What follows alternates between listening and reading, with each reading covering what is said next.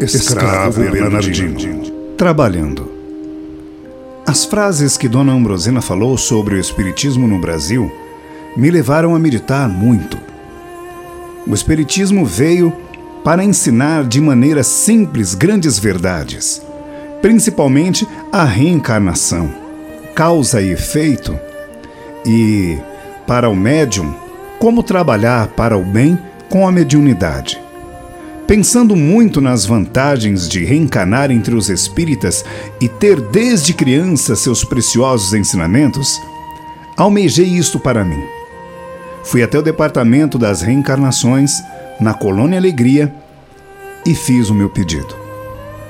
Daqui a três dias o senhor volta para saber a resposta, disse educadamente uma senhora que me atendeu. Sabia que meu pedido ia ser estudado como são todos os pedidos no dia e hora marcados, retornei ao departamento e fui atendido por um dos seus orientadores. Boa tarde, sou Helenice, disse uma mulher moça e ainda muito simpática. Sente-se, por favor. Meu pedido foi aceito? Indaguei curioso. Senhor Bernardino, poderá obter o que nos pediu, porém temos algo a exigir em troca. Decepcionei-me tanto que deixei transparecer no meu rosto. Algo em troca? Estranho. Mas esperei calmamente a orientadora Helenice explicar e ela o fez após uma pausa. Pedidos como estes são inúmeros por aqui. A educação num berço espírita tudo facilita, principalmente para os que têm mediunidade. Não foi por isso mesmo que nos fez este pedido? Sim, é verdade. Acho que estou querendo privilégios sem merecer. E se fizer por merecer? Posso? Como? Trabalhando para a comunidade, em prol dos irmãos que sofrem. O Senhor poderá ter este privilégio, como você mesmo disse. Trabalhando por dez anos no umbral como socorrista. Dez anos? Não é muito? Indaguei espantado. No umbral? Por que lá? Há quanto tempo está desencarnado? Doze anos. Não passou rápido? Sim. Dez anos passarão também. O que são dez anos diante das oportunidades que terá no seio de uma família espírita? Não pensei que para reencarnar dentro do Espiritismo fosse tão complicado, disse com sinceridade. Você disse ser privilégio. Eu digo que é merecimento. Quase todos que reencarnam no seio de um lar que segue a doutrina espírita têm merecimento. Poucos estão por motivos particulares ou estão ligados aos membros familiares. Orientador Helenice, amo muito os ensinos de Allan Kardec. Tenho a certeza de que, se eu os seguir, não falharei na próxima vez que estiver encarnado. Aceito. Mas me responda Todos os que fazem este pedido recebem igual tarefa? Ela sorriu amavelmente. Não, Bernardino. Cada caso é estudado separado e cuidadosamente decidido. Cada um dos pedintes recebe o que necessita. O Senhor necessita aprender a servir, a amar a todos como irmãos, a fazer o bem, a se importar com o próximo. Depois, o Senhor tem muitas qualidades para servir como samaritano já estudou, conhece o umbral, tem facilidade para dominar o próximo, tem força mental.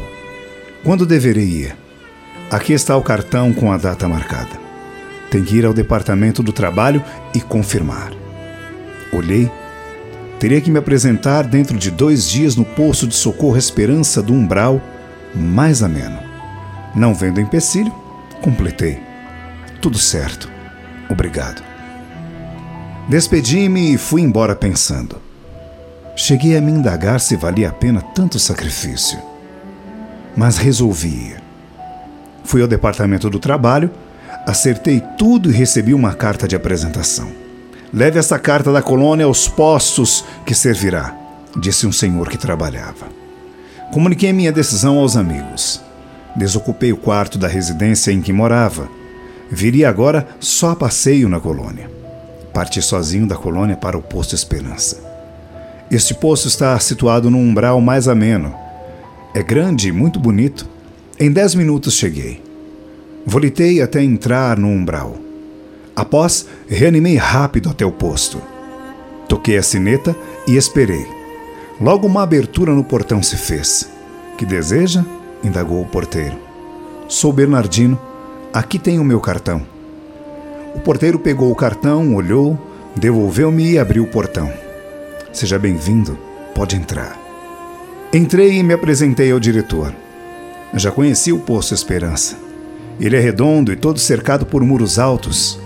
Em redor do muro, do lado de dentro, há uma área, um pátio com canteiros com pequenas árvores floridas. São lindas as flores vermelhas e rosa escuro que enfeitam a área do posto. No centro do Esperança há um jardim com muitos bancos e um lindo chafariz. A água desse chafariz serve para beber. Os internos da casa, os que estão em condições melhores, vão passear nesse jardim. Costumam sentar-se nos bancos que circundam o chafariz para conversar e admirar a beleza do lugar. Do centro saem todos os prédios: o da orientação, o alojamento dos trabalhadores da casa, sala de palestras, música, salão de orações, biblioteca, sala de refeições. Os outros prédios são os alojamentos dos internos, ou seja, o hospital com suas enormes enfermarias. O diretor me recebeu alegre. Bernardino, estou contente. Necessitamos muito de trabalhadores, embora seja curto o seu tempo entre nós. Minha programação no posto Esperança seria a seguinte: três meses trabalhando dentro do posto, seis meses saindo do posto para socorrer irmãos no umbral. Nota do autor: Para que não entrem pessoas inoportunas, os postos de auxílio do umbral têm estas cautelas. Casos como esses, de irem um a três trabalhadores que o posto desconhece, exigem o costume de levar cartões de apresentação da colônia. Mas esses portões também estão providos de um aparelho que detecta os fluidos das pessoas que querem entrar. Estas precauções são para evitar ataques. Eu teria folga de quatro em quatro meses e quatro dias seguidos. Para mim estava ótimo. Logo que cheguei, o posto recebeu um grupo de 20 socorridos e me pus a trabalhar. Ali trabalhava 12 a 14 horas por dia. Como não dormia, tinha muitas horas livres que passava agradavelmente na biblioteca, ouvindo palestras e conversando com os amigos. Logo conheci e travei amizade com todos na casa. Foi-me dado por trabalho a enfermaria L, de homens. Eram enfermos em condições de semiconsciência. Uns falavam, outros ficavam balbuciando palavras com os olhos arregalados. Ia de leito em leito e ajudava-os a tomar banho, a usar o banheiro. Depois os acomodava na cama e ajudava os que não conseguiam se alimentar, colocando alimento em suas bocas os que se alimentavam sozinhos ficavam fazendo companhia. Conversava com eles, ou melhor, respondia o que me perguntavam. Você é preto? Foi escravo? indagou um senhor. Sim, fui. Agora serve a um senhor. Fui dono de escravos. Pensei que talvez fosse por esse motivo que eu, ex-escravo, estava em condições de ajudar a ele, não? Não conheço. Ao me perguntar, observei-o bem. Foi com espanto que reconheci o Sr. Leônidas, o pretendente de Sinhá. Senhor Leônidas? Conhece-me? Mas você não foi meu escravo.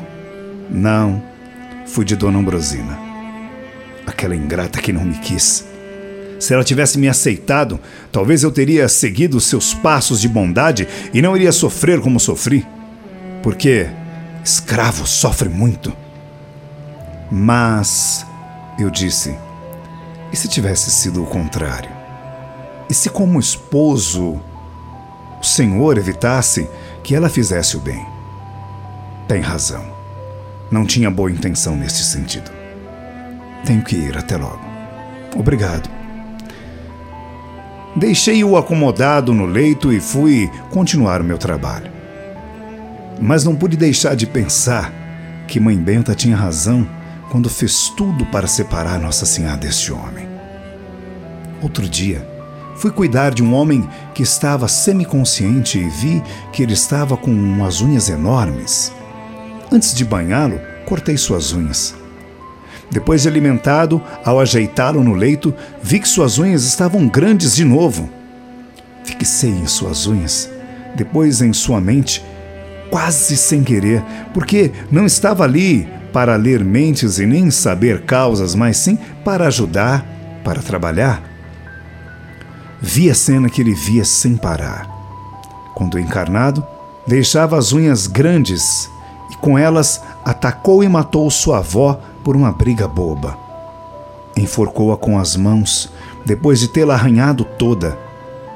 Seus dois sobrinhos, que eram pequenos, viram o crime e ele fez a mesma coisa com os dois garotos. Deixando três cadáveres, fugiu. Ficou andando de uma localidade a outra e matou mais vezes, preferindo crianças de tenra idade. Após, fugia sempre desencarnou e vagou pelo umbral em sofrimento dezenas de anos. Mesmo agora, ali socorrido, não tinha a bênção do esquecimento. A visão que tive foi horrível. Suas vítimas, com expressão de terror, angústia, pedindo para não serem mortas pelo amor de Deus e ele frio, enforcando e unhando-as. Deixei-o apavorado.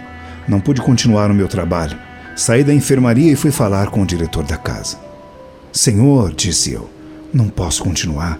Contei o ocorrido.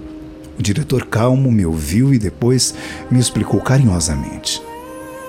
É natural você ter se apavorado diante desta cena, mas não vejo motivo para ter abandonado o seu trabalho. Bernardino, quem de nós já não teve um passado de erros? Quem de nós não foi necessitado de auxílio e perdão? Este homem sofre há tempos. Seu estado, quando veio para ser socorrido nesta casa, era bem pior. Tinha o corpo perispiritual todo rasgado. Agora, ao ver sem sossego seus erros, ele padece muito. Vamos, vou com você à enfermaria. O diretor, com muita bondade, foi cortando a unha dele e colocando as pontas dos dedos, um a um, um algodão preso e um esparadrapo. Esse algodão, explicou, está embebido numa substância medicamentosa que impedirá a unha crescer novamente. Quando o diretor começou a cuidar dele, olhei somente, depois entendendo a lição que bondosamente o diretor me dera. Faça o bem sem olhar a quem. Passei a ajudá-lo. Quem entre nós está isento de auxílio? Disse suspirando. O diretor me olhou sorrindo Muitas vezes tive de ajudar este senhor. Era meu trabalho. Não o repeli mais. Até que consegui ter dó dele. Melhorava devagar. Sua recuperação seria lenta. O tempo passou rápido. Os três meses passaram e saí com os companheiros a andar pelo umbral. A equipe de socorristas do posto Esperança fazia ronda a quilômetros do posto. A área era grande mas o umbral é mais ameno. Nota do autor: materiais usados no plano espiritual, principalmente em locais de socorro, são quase sempre os que os encarnados usam. Ali estão enfermos muitos materializados. Para melhor entender, o umbral é chamado por nós de ameno e profundo. A parte amena é mais clara como um, um entardecer para os encarnados. Isso durante o dia. À noite é muito escuro, tem mais vegetação, água, o ar é menos pesado que no profundo. O umbral denominado profundo é mais escuro, tem pouca vegetação, há muitas cavernas e abismos, há pouca água, é bem mais triste. A equipe de socorristas, de seis a oito membros, é alegre. Vestem uma capa que cobre da cabeça aos joelhos, no peito, bordado em círculo pequeno, está o nome do posto Esperança em bege bem claro. Todos usam batas.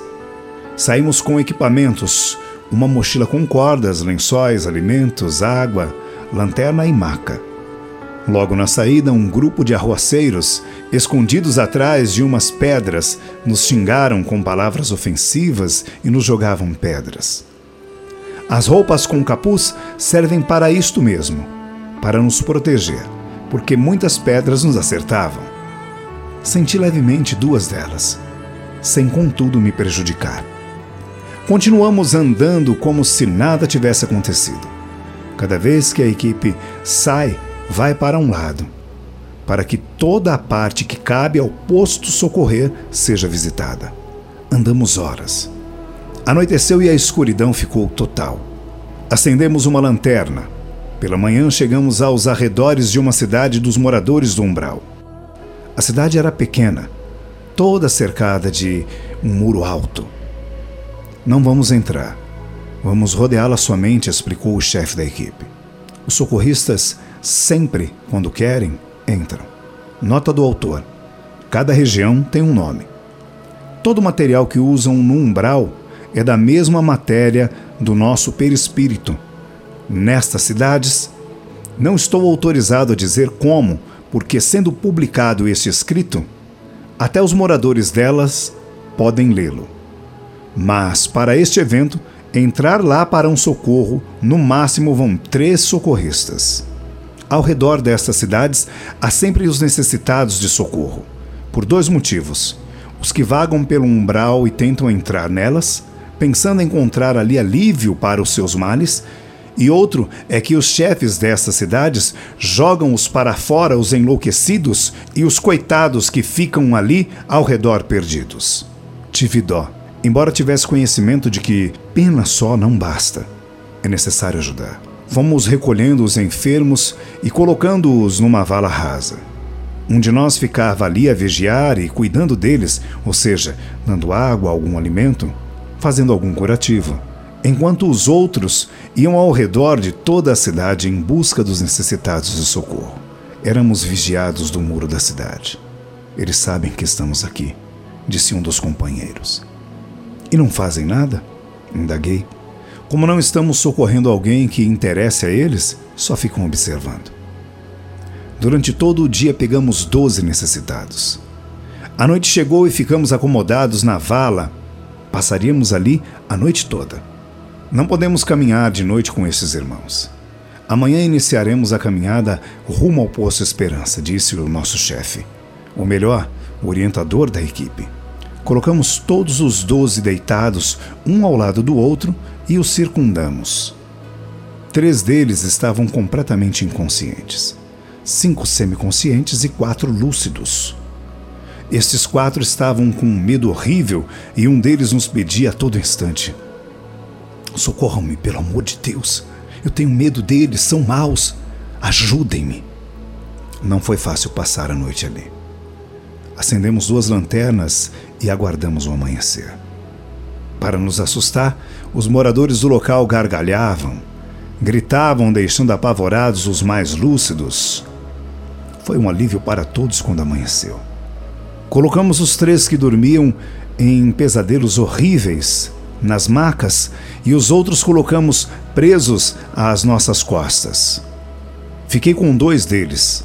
Por cima da capa amarramos com cordas especiais nas costas, um de cada lado. Não foi fácil. O peso era muito, a caminhada difícil e ainda revezávamos em carregar as macas. Paramos muitas vezes para descansar. A noite chegou, tivemos que acampar. Esta noite foi mais calma. Não era nada agradável passar a noite no umbral. É longa e triste. Logo que começou a clarear, começamos a andar. Um socorrido falava sem parar. Outros gemiam tristemente. Só à tardinha chegamos no posto. Estava exausto. Companheiros vieram ajudar os socorridos, nós fomos nos banhar e descansar. Após dois dias, saímos novamente. Fomos pelas valas e morros em busca de irmãos necessitados. Aguardei ansioso meus dias de folga. Quando esses chegaram, fui imediatamente para a colônia. Depois fui ver os amigos que estavam encarnados. Dona Ambrosina, certamente com outro nome agora, nascida no seio de uma família católica, já sentia sua mediunidade. Pai dela desencarnou e ficou ao seu lado. Sem saber que havia desencarnado, esse senhor ficou ao lado da filha caçula, passando a trocar fluidos. Minha ex-sinhá, com seis anos, estava fraca. A matéria, ou seja, o corpo sentia. Não pude ajudá-la. Ao ver o que ocorria, voltei rápido à colônia e pedi autorização para ajudá-los. Foi-me negado. Bernardino, não podemos ajudar quem não nos pede ajuda. Este senhor foi médium e não trabalhou com sua mediunidade, simplesmente ignorou. Desencarnou, preocupado com seus assuntos materiais, e a eles ficou preso. Quanto à menina, ela sabia das possibilidades que iria sofrer como médium. Isto servirá de alerta para a família. A mãe acabará pedindo ajuda a pessoas espíritas. Coitada da minha sinhá. Tudo que passa agora será superado. Você, Bernardino, gosta muito desse espírito que ainda chama de sinhá. Ter sido escravo o marcou muito? Sim, me marcou. Aprendi muito. Cativo no corpo foi uma oportunidade de me libertar das ilusões da matéria. Aprendi a ser grato, a ter paciência e ser resignado. Para meu espírito foi importante esta encarnação este período em que no corpo físico fui escravo. Embora médium, não exerci esta faculdade maravilhosa. Assim, A se preparou para trabalhar no bem com a mediunidade. Quero também, após este trabalho que faço, estudar. Fica mais fácil, não é verdade? Certamente que fica. Estudar é conhecer, conhecer é dominar. Muitos espíritos reencarnam e, pelo progresso, recebem a mediunidade como consequência da transformação que teremos no terceiro milênio. É algo do corpo, de herança genética, porque no futuro será bem mais comum a mediunidade. Os que não se preparam desencarnados, ao exercer a mediunidade encarnados, podem usá-la para o mal. Por que, Bernardino? Estar encarnado é como estar num mar de fluidos heterogêneos e sem preparo. Pode-se sintonizar com as vibrações ruins, as vibrações mais baixas.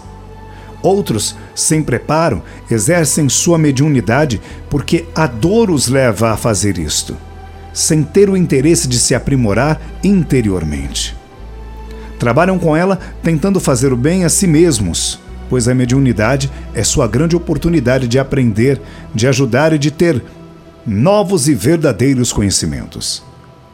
Lá, os que se preparam reencarnam entendendo que se deve fazer realmente bem a si mesmo e ao maior número de pessoas possível, sintonizando com o plano espiritual mais alto, ou seja, com os benfeitores desencarnados. Com este intercâmbio, trazem ensinamentos mais amplos e auxílios com sabedoria. A mediunidade não é castigo como muitos pensam. É uma grande oportunidade de reparar erros, de crescer para o progresso e de se ajudar e auxiliar o próximo. Emocionado, agradeci a preciosa lição. Minha folga terminou. Voltei ao Poço Esperança mais incentivado a fazer meus 10 anos de serviço e ter ao reencarnar um lar espírita, concluí que, se Dona Ambrosina estivesse num lar espírita, não estaria sofrendo esta obsessão. Visitei Dona Ambrosina em outras das minhas folgas. Após um ano, a mãe, cansada de ver a filha sofrer e também padecer junto, procurou ajuda de pessoas espíritas e o pai foi afastado. Dona Ambrosina sarou e cresceu forte e sadia. Continuei no poço saindo com a equipe de socorristas, sempre demorando dias e voltando com muitos socorridos. Quando seis meses terminaram, eu senti deixar o Esperança, parti sozinho para o lar de Jesus, abrigo que fica num umbral denominado, aqui por nós, como zona mais pesada, profunda. Mas levava uma grande esperança e vontade de aprender e servir.